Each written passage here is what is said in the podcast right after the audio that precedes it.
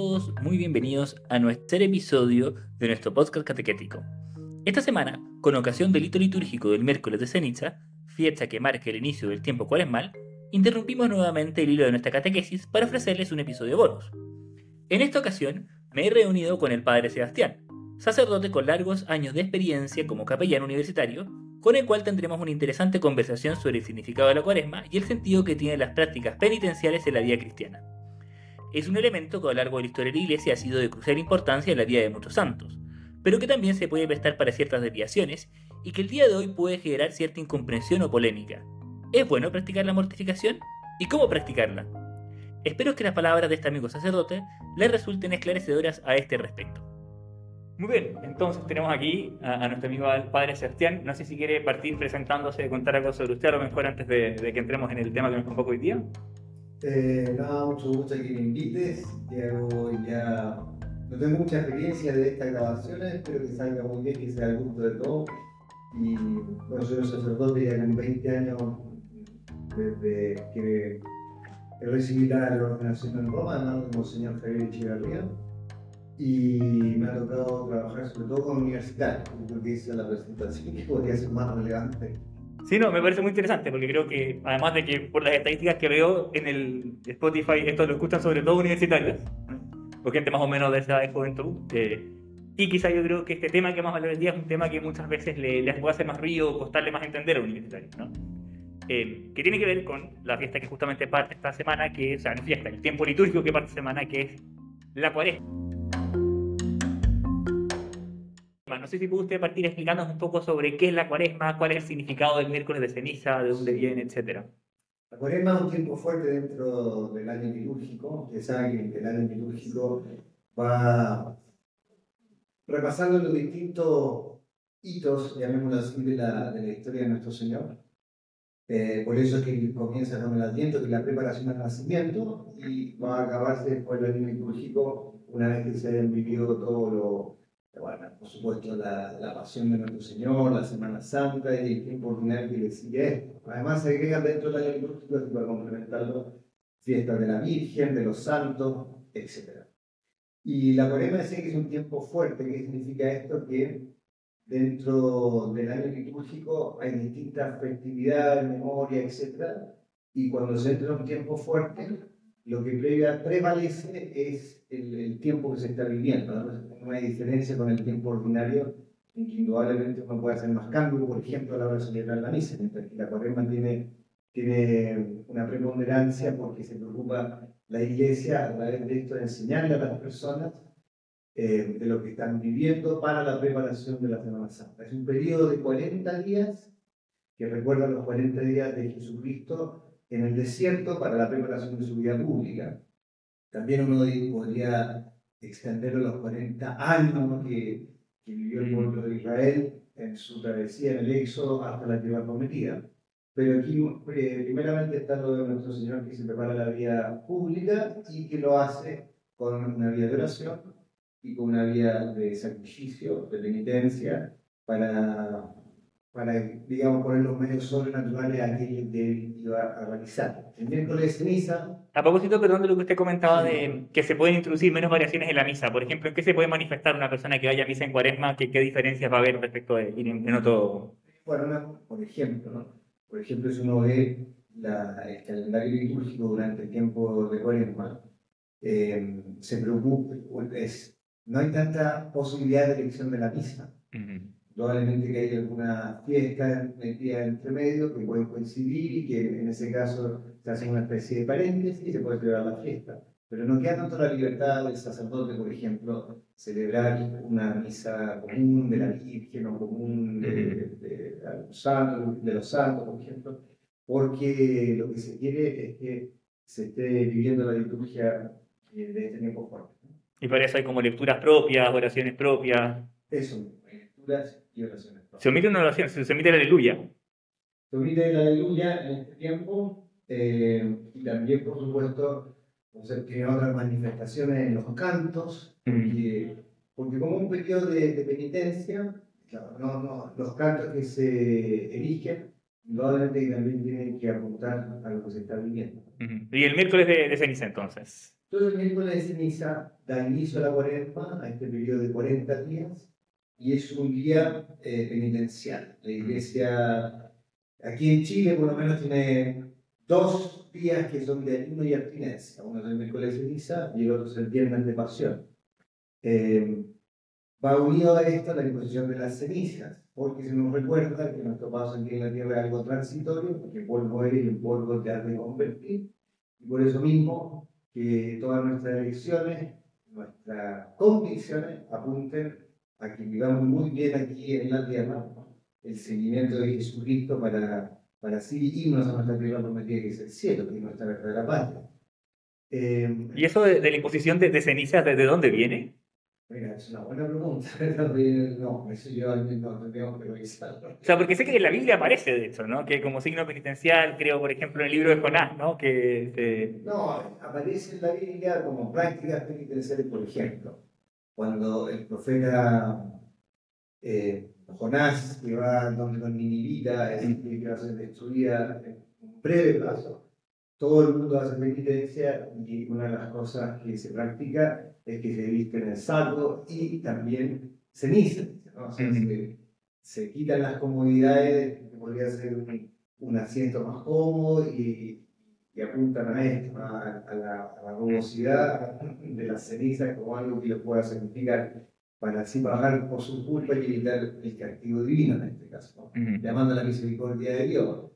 Indudablemente cuando la persona abre su corazón a Dios, deja entrar la misericordia de Él. Como un claro para dejarlo entrar es eh, teniendo esta conversión del corazón. Entonces la ceniza representa eh, lo, que la misma, el mismo signo muestra, ¿no? que, se, es lo que queda después de que algo que se haga alguna combustión, lo que queda son los restos nada más, y por eso mismo la persona por ejemplo, pensando en lo que hacía la gente de, de ¿no? muestra que tiene, lo, que tiene en el corazón también lo manifiesta exteriormente a través de este sacrificio porque, porque representa la contrición que ellos tienen y que ya no, no, no quieren vivir para sí, sino que quieren dándose cuenta de lo que ellos son, la ceniza de los presos, no somos nada, entonces hacen uso de eso. Pero tu pregunta es ¿desde cuándo se empezó a ocupar en la iglesia? Eso tendríamos que ver. No. Mm. Y no, es precepto, ¿no es cierto? No es obligación ir a misa y seguir la cenita. Mucha, mucha gente piensa que es de precepto, pero no. no. La festividad del precepto yo creo que nunca está de más mencionarla, porque también estamos hablando de Chile. Eh, son de precepto los domingos y las siguientes solemnidades, que es el 15 de agosto, que es la Asunción de la Virgen, la del 1 de noviembre, que es la, la solemnidad de todos los santos, la del 8 de diciembre, que es la Inmaculada Concepción, y por último el 25 de diciembre, que es la Navidad, de la Miércoles de ceniza, muy recomendado la misa, pero no es que esté obligado por, mandamiento de la Iglesia. Oiga, y sobre estas prácticas penitenciales, ¿no? que veíamos ahí que, que, aparece en la Biblia, que esto se aplica a Nínive, porque Nínive teme que va a ser castigada por Dios por sus muchos pecados.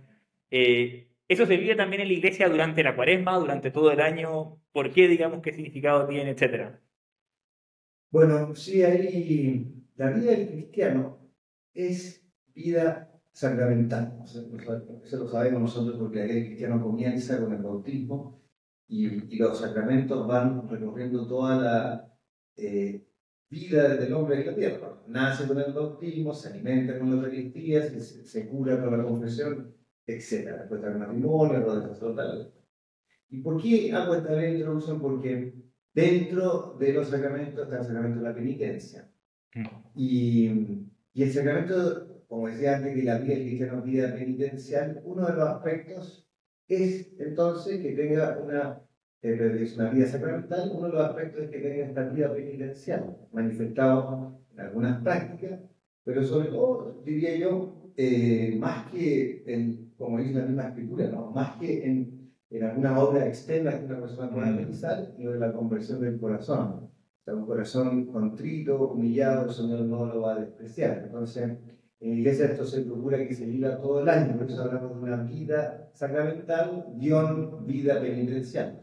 Pero en los periodos fuertes, como el Adviento, como la Cuaresma, se procura eh, intensificar esto por los grandes misterios que se van a vivir, para estar preparados para este ministerio que se van a vivir concluya este periodo, en concreto aquí con la cuaresma, para estar preparados a la pasión y muerte de nuestro Señor, que concluye con la resurrección gloriosa.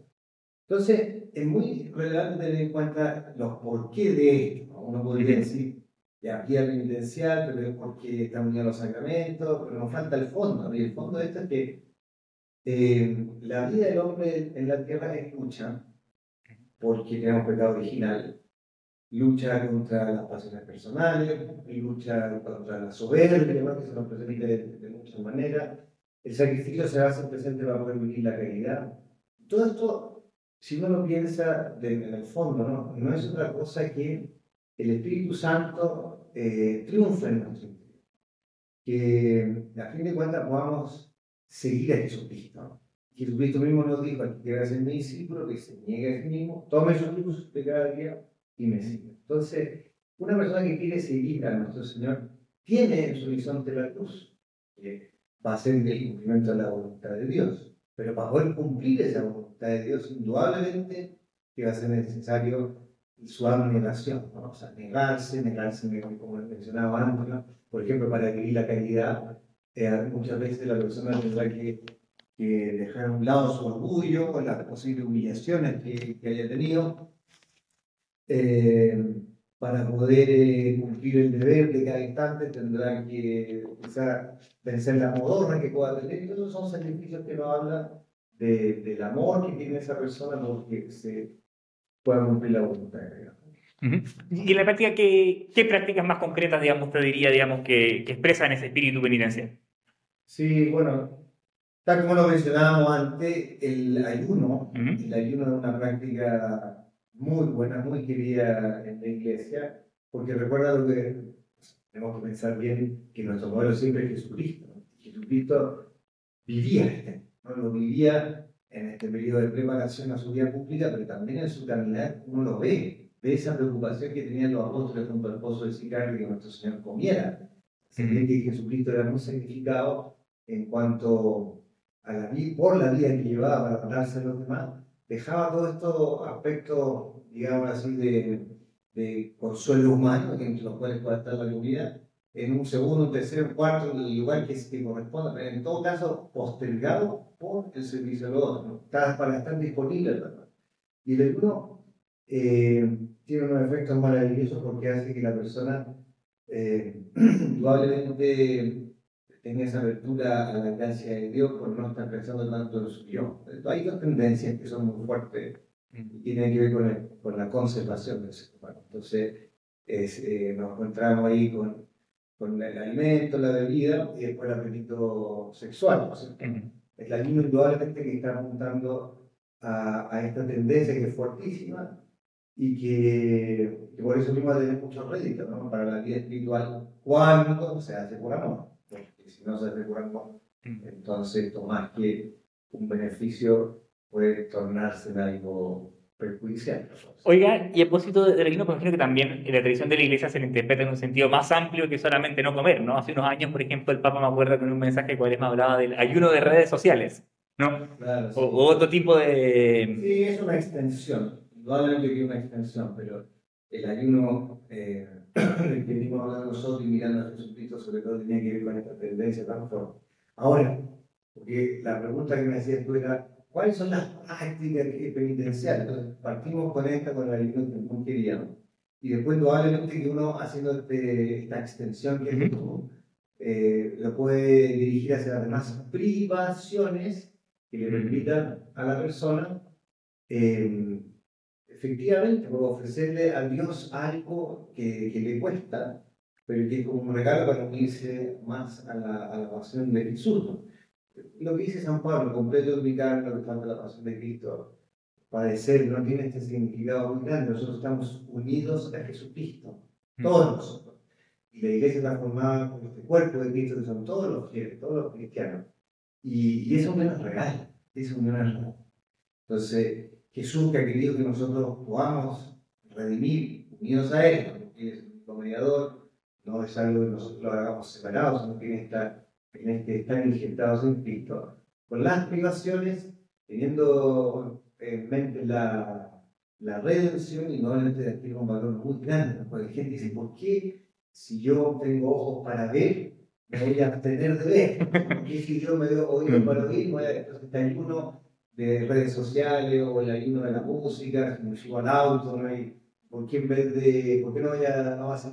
Por supuesto que es lícito, pero estamos hablando aquí de una mentalidad que es tener presente la salvación de las almas, que es también por donde lo vaya llevando el Espíritu Santo cada uno, vamos en ese sentido. Creo que es muy importante tener en cuenta que el Espíritu Santo trabaja en el interior de cada persona, de cada una de las personas. Y indudablemente que todos los santos imitan a Jesucristo, pero el Espíritu Santo quiere que, eh, así como la creación hay una variedad enorme, también la imitación de Jesucristo hay una variedad enorme. Y uno puede ver que hay algunos santos que este aspecto, de la penitencia, lo han vivido de una manera eh, impresionante porque era muy sensible a lo que a ellos el Espíritu Santo les pedía. Por ejemplo, San Pedro de Alcántara o el Padre Pío, ¿no? que tenía el estigma, que lo quiso conectar más vivamente con la pasión. San José María también en un momento de su vida Siempre tuvo él una vida de penitencia muy grande, pero en un momento eso estuvo más remarcado para poder sacar adelante los consejos, porque el Espíritu Santo se lo pedía. Y a propósito de esto, justo que menciona un personaje como San José María, ¿no? Interesante pensar también quizá en distinto enfoque dependiendo también de la situación de vida que tiene cada fiel, ¿no? Porque pensando cómo este santo específicamente promovió un tipo de mortificación laical, porque uno piensa, claro, lo que dicen en, en el libro de, de, de de Jonás, ¿no? Que digamos antes, que se vistieron de sapo y guían con ceniza. Hoy día me imagino que no es lo habitual, digamos, que yo durante la cuaresma me empiece a vestir de saco, digamos, y vaya con cenizas por la vida, etcétera, ¿no? Sino que es otro tipo de privaciones, quizás la que uno espera que... Efectivamente, una, la que podrán vivir los religiosos, los conventos, los ermitaños, ¿no es cierto? Es distinta a la persona que está en el mundo. Y ahí lo interesante es que en la cotidianidad la persona pueda experimentar estas situaciones que sean las más admiradas para él, ¿no? porque si yo me privo de algo que para mí no tiene ningún eh, coste, ¿no? no tiene ningún sentido. Entonces, en la vida profesional, en la vida familiar, en las relaciones de amistad, donde uno va a comer, lo que se pide, lo, en, la, en, la, vida familiar, en el servicio a los demás, que es tan importante, cuando hablamos de la caridad, esos sacrificios para vivir la caridad son más relevante, indudablemente. La vida profesional también, eh, bueno, uno puede trabajar de distintas maneras. No es que el trabajo sea un sacrificio, ¿no? pero junto al trabajo se pueden dar muchas ocasiones de sacrificio, como la puntualidad, el orden, eh, que si el trato con las demás personas diferentes, etc. Oiga, ya hemos hace un rato también mencionaba eventuales desviaciones a las que se puede llegar. Y uno, ¿hasta qué punto con las regresiones? Porque algunos de los casos, por ejemplo, que usted me comenta, ¿no? De grandes santos de la iglesia, como el Padre Pío, etc., hoy día nos pueden chocar incluso el tipo de mortificaciones que hacían. Eh, y luego han habido casos que abiertamente incluso entiendo que la historia de la iglesia han generado a veces conflicto incluso, ¿no? Con el magisterio, digamos, o, tipos de, prácticas penitenciarias que la iglesia realmente ha tenido que llamar la, atención, digamos, que esa no es la manera correcta tampoco de vivir el espíritu de penitencia. En ningún caso la iglesia eh, pide que los fieles vayan contra su salud en ningún caso. Y, y, eso porque nuestro Señor no, no, no, quiere que nosotros vayamos contra nuestra, nuestra salud. Al revés, quiere que nosotros tengamos el bienestar aquí en la tierra, quiere que la, las familias tengan eh, lo, más, lo, más, adecuado para que puedan desarrollarse, etc. ¿no? Quiere nuestro Señor y se ve como en el Evangelio él procuraba no solamente curando a la gente de su dolencia, sino que también la multiplicación de los panes los peces. No sé, una, una buena revolución de Jesús por esto. ¿Cuándo se produce este error? Eh, bueno, se me ocurre lo siguiente, porque no es que yo vaya aquí a poner un marco cerrado, ¿no? después una regla. Cuando en la persona surge un afán de heroísmo propósito, es muy diferente la santidad de vivir una virtud heroica a cuando la, persona quiere experimentar que él es heroico. Son dos cosas, digamos así, están posiblemente o se puede dar en un plano opuesto. Porque la virtud heroica siempre, siempre está eh, con el bálsamo de la caridad hacia uno mismo, desde lo demás, amar al prójimo como a uno mismo. Entonces, indudablemente que cuando la persona se priva de algo, se está diciendo que no algo así. Y eso no significa necesariamente que no se quiera a sí mismo, al revés, porque me quiero a mí mismo, no quiero ser una persona que no tiene dominio de, sí y come cualquier cosa, ¿no? o que no es capaz de, trabajar como corresponde, porque no, no, tiene ese dominio, etc. Entonces, a la hora de vivir un sacrificio, se va engendrando la virtud. Eh, por la repetición de actos, la persona después igualmente que puede cumplir con todos sus deberes eh, apuradamente. Pero cuando la persona quiere vivir algo heroicamente del modo negativo que lo estamos refiriendo, es una complacencia en el yo. Entonces, mira qué santo soy, yo que no duermo nada, mira qué santo soy porque, porque hago esta, no sé, estos sacrificios que son grandes. Voy a ser no solamente vinculado con la comida, sino que a lo mejor que la persona eh, no, se, se, prive de, algo que es necesario para su salud, o que se haga daño directamente. O que le haga daño a otros, o que mire con desprecio a otros, digamos. Claro. Pero mira que yo no soy, entonces, porque ya no como nada, porque no duermo nada, o porque, no sé, pues me, me hago daño a mí mismo de las múltiples maneras que se que se puede hacer daño a uno mismo. De hecho, cuando las personas se hacen daño, inmediatamente la familia lo lleva al psiquiatra. Entonces ahí es, entra este tema que, que, quiero comentar a propósito de esto, y es la conveniencia de que, la, de que los sacrificios sean moderados. Moderados no, no estoy refiriendo a que sean pocos, no, no, no, sino que haya un moderador. Ya. Es muy conveniente las personas que tienen un acompañamiento espiritual, porque indudablemente que el Espíritu Santo en su interior le puede suscitar este afán como de más penitencia, por mí la pasión de Cristo, porque me hace bien a mí también, que estoy siempre pensando en mí, quiero crecer en el Espíritu Santo, lo que fuera. Eh, pero el riesgo de esa soberbia, que hablábamos antes de grande, entonces, que lo pueda permitir un sacerdote o la persona, otra persona, eh, acuérdense que, que San Juan Pablo II dijo que hizo muy bien un sastre en su juventud. un sastre. Que era como su director espiritual, o guía espiritual en un momento.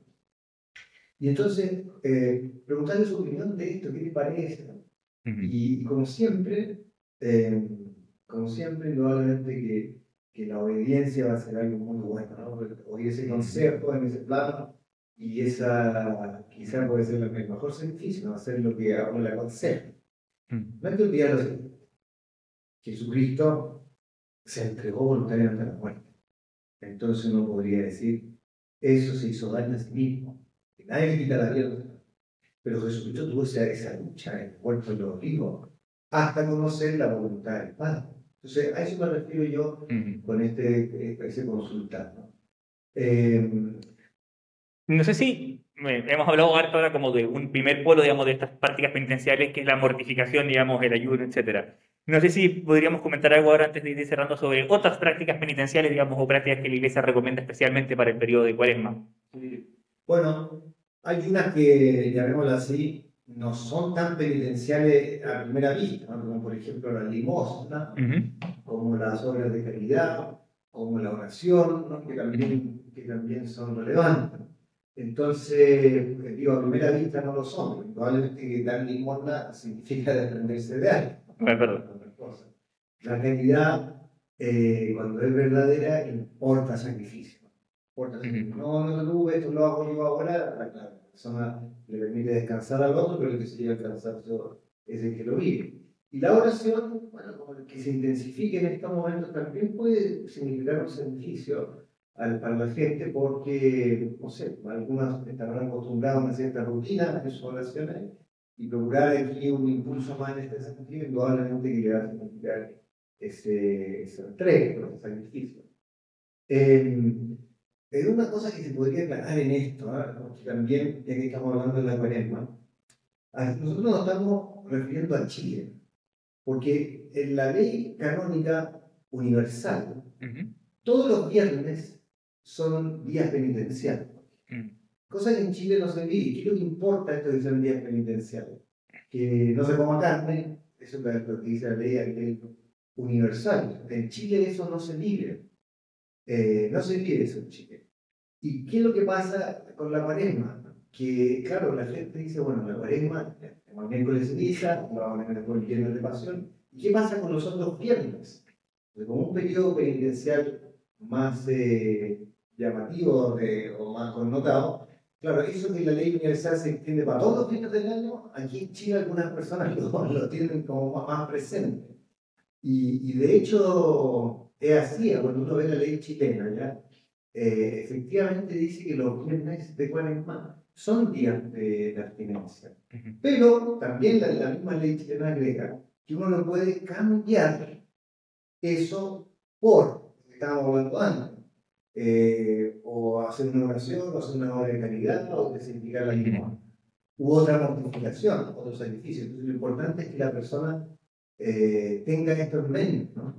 más que el rigorismo, que tenga soltura, flexibilidad y que haga lo que en conciencia ¿no? le sugiera la que usamos. Pero, pero es, es algo que tenemos que cumplir ¿no? los católicos porque la ley no es algo pasivo, arbitrario, sino que tiene que ver con algo pastoral, porque es algo que nos viene muy bien. Entonces, no sé si tú quieres hablar de esto, pero también la gente se complica cuando dice la abstinencia, no comer carne, el ayuno, cuánto ayuno hay que hacer. Comer pescado, eh, siempre para el Viernes Santo aparece la, la oferta de pescado y marisco. Sí, pero no tendría sentido si la gente se da un parache de, marisco, de pescado. Somos comer carne, pero nos damos festivo. Entonces, claro, el objetivo de esto es porque indudablemente antiguamente la, la carne era un bien más apreciado al alcance de unos pocos, y entonces que ese día es el sacrificio de no comerlo. Hoy día, por lo menos está el sacrificio de tener que pensar, no, no comer carne, no vamos a preocuparnos de, de comer un tallarín, meterle ahí el tocino y las otras cosas, la carne y la salsa, eh, o el tallarín, o comer eh, por otro, qué sé yo, lo que lo que corresponde. Ayuno significa pasar un poco de hambre. Eso es lo que apunta. ¿no? Entonces, no, no, significa que vas a comer nada en el día, pero el desayuno puede ser mucho más morigerado. Quizá una de las comidas del día puede ser normal, guardando la abstinencia, pero la otra que se note que, que, que está en ese día. Eso en cuanto al ayuno y la abstinencia. ¿no? Me parece. Y bueno, imagino que también para este año recomendaré especialmente la oración que ha sido especialmente convocada por el Papa. ¿no? Como año de oración con preparación al próximo jubileo. nosotros tenemos ahí el Papa como por el próximo jubileo, año de oración, pero también el Papa un mensaje sobre la cuaresma, que decía, bueno, si nosotros queremos la conversión, que el objetivo de la cuaresma, para estar unidos a Jesús en la cruz, no basta con quedarse con la obra exterior, sino que hay que tener la disposición de oír, y ahí entra la oración. Lo, lo, repite, lo recalca en su mensaje de cuaresma. Pero también es salir, o sea, salir del encuentro de Jesús, es muy bonito pensarlo porque, porque uno dice, ya estoy dispuesto a oír, pero si en el corazón no está esa búsqueda de madera, sino que eh, podría quedar enfermo.